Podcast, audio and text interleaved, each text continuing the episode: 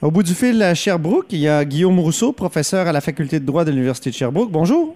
Bonjour, bonjour. Alors, euh, vous publiez, Guillaume, euh, ces jours-ci, euh, l'ouvrage Restaurer le français langue officielle. Ben, la question me semble particulièrement d'actualité avec l'histoire du militant Jaggi Singh qui a été libéré mercredi de toutes les accusations par un juge en, raison justement de, de l'incapacité des procureurs de la Ville de Québec de tenir procès en anglais. Comment comment t'interprètes euh, cette affaire-là? En fait, ça semble découler, j'ai pas tous les papiers évidemment du dossier, mais ce qu'on en comprend, c'est que euh, c'est une affaire criminelle et la procédure criminelle est de compétence fédérale.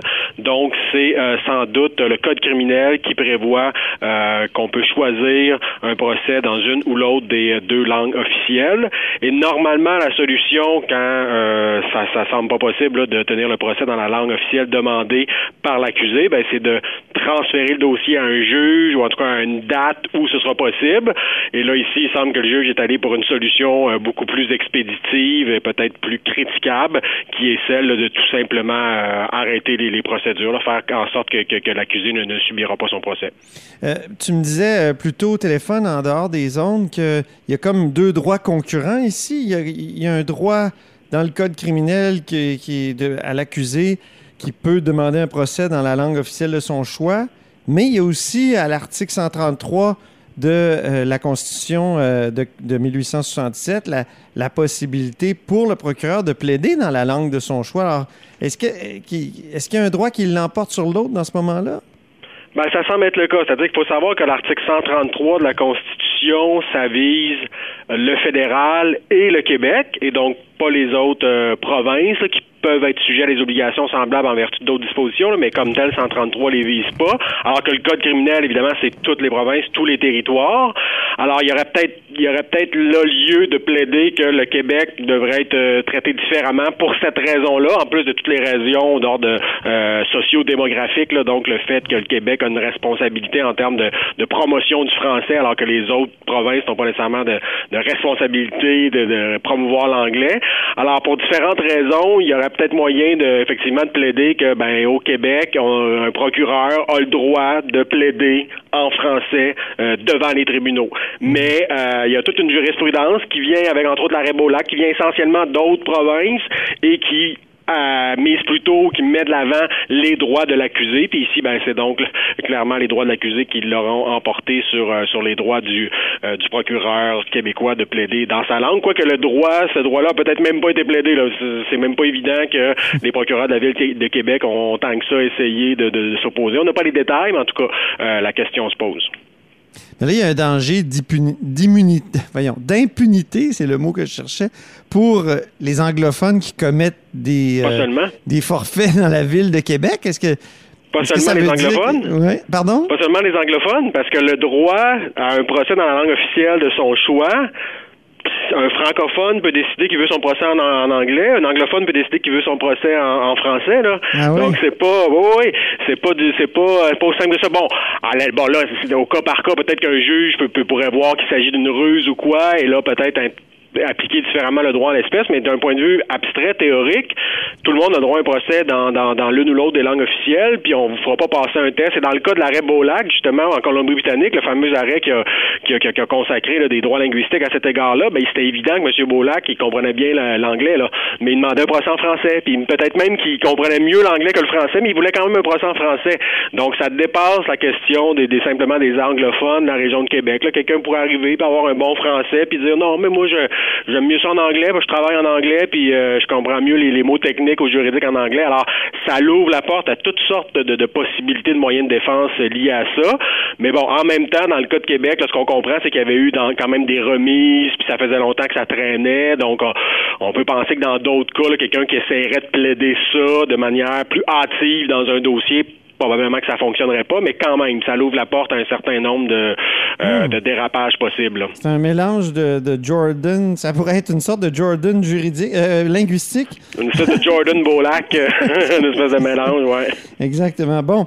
Euh, votre livre, par contre, il porte pas précisément sur cette question-là, mais indirectement, évidemment. Vous, c'est beaucoup, d'après ce que j'ai compris. le, livre s'intitule, je le rappelle, Restaurer le français, langue officielle. C'est beaucoup en réaction à cette requête du barreau. Et là, sans doute que les gens s'en souviennent pas, mais le barreau, euh, il y a deux ans, avait décidé que toutes les lois du Québec étaient illégales parce qu'elles avaient été mal traduites.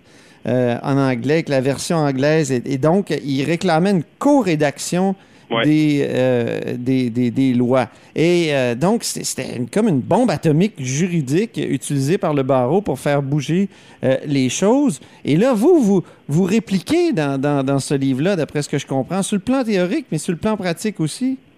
Oui, tout à fait.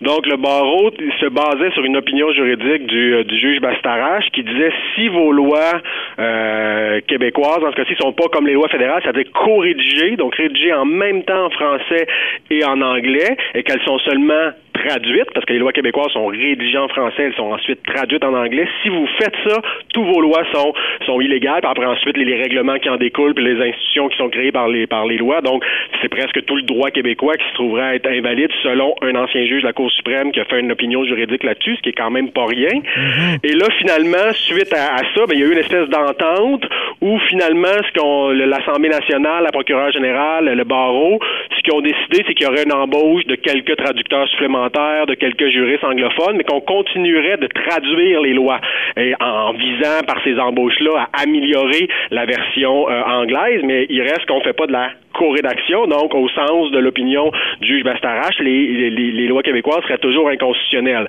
Donc on voit bien que c'est pas euh, la solution qui a été trouvée n'est pas idéale, d'autant plus que le vrai problème que nous on soulève, c'est que en fait, c'est totalement illogique de dire à l'article 1 de la loi 101 le français la langue officielle, puis après ça, de dire, ben, toutes nos lois sont bilingues, puis la version anglaise a la même valeur que la version française, puis elle peut mhm. même l'emporter sur la version française. Donc, nous, on fait vraiment une revue de tout ce qui s'écrit partout dans le monde. partout dans le monde, on s'entend langue officielle, ça veut dire quoi? Ça veut dire langue de l'État, ça veut dire langue des, des lois d'abord et avant tout. Donc, au Québec, on a une seule langue officielle, le français, mais on a des lois bilingues. Ça n'a pas de sens. Alors, on propose une autre une solution à ça et aussi au problème soulevé par le barreau de la mauvaise traduction anglaise, qui est de dire en cas de conflit entre les deux versions, ben c'est la version française qui doit l'emporter. Il y a d'autres règles d'interprétation qui peuvent être appliquées, mais ultimement, la version française devrait l'emporter sur la version traduite mhm. en anglais pour différentes euh, raisons.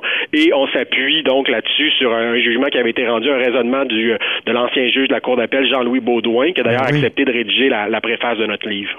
Ben oui, c'est un beau cas où je trouve le, Canada bilingue, sous couvert d'égalité, euh, nuit à la langue la plus faible, qui est le français, au fond, euh, au Canada. Est-ce que c'est... Parce qu'il veut toujours, euh, et ça c'est dans l'esprit de, de, Michel Bastarache, toujours mettre en symétrie le français et l'anglais. Il me semble que c'est ça qui marche pas. Oui, exactement. Donc ça, c'est un des éléments pour lequel on plaide. Je dis on parce que c'est euh, moi et Maître François Côté là, qui sommes co-auteurs du oui, livre. Donc c'est vrai, je l'ai pas dit, c'est vrai, oui. Tout à fait. Donc, euh, il y, a différents arguments qui nous permettent de dire que ce qu'on propose, donc entre autres la, la, la règle de la primauté de, la version française, mais on propose aussi que les jugements soient obligatoirement en français, parce qu'à l'heure actuelle, il y a plein de jugements unilingues anglais rendus par les tribunaux québécois, donc c'est un autre problème de, de, de que, que, l'on traite dans le livre. Donc, effectivement, il y a plein de raisons juridiques pourquoi on pense que ce serait valide de rétablir la primauté, parce que ça a déjà existé du temps de Bourassa, euh, du temps de la loi 101, du temps du Plessis. Donc, à différents moments de notre histoire, il y a eu cette règle de primauté de la version française qui n'a jamais été déclarée inconstitutionnelle euh, euh, directement. Il y en a certains qui ont pensé que peut-être des jugements dans l'Ouest canadien font qu'on ne mhm. peut plus rétablir cette règle-là. Mais nous, effectivement, un des arguments qu'on met de l'avant, c'est un instant un jugement dans l'Ouest canadien, puis une certaine jurisprudence qui oblige une espèce de, euh, de bilinguisme intégral des lois au Manitoba. Peut-être que c'est pas exactement applicable à 100% au Québec parce qu'il y a lieu de considérer que le Québec, puis c'est la jurisprudence de la Cour suprême qui nous le dit, le Québec a une responsabilité de promouvoir la, langue française. Le Québec, en fait, a été créé comme État fédéré pour s'assurer qu'il y a une majorité de langue française qui peut utiliser ses ben compétences mhm. pour faire la promotion de la langue française, de sa culture. Alors, il faut tenir compte de ça quand on interprète euh, l'article 133. Alors, effectivement, c'est d'un des arguments qu'on développe, la fameuse interprétation asymétrique des, euh, des droits linguistiques.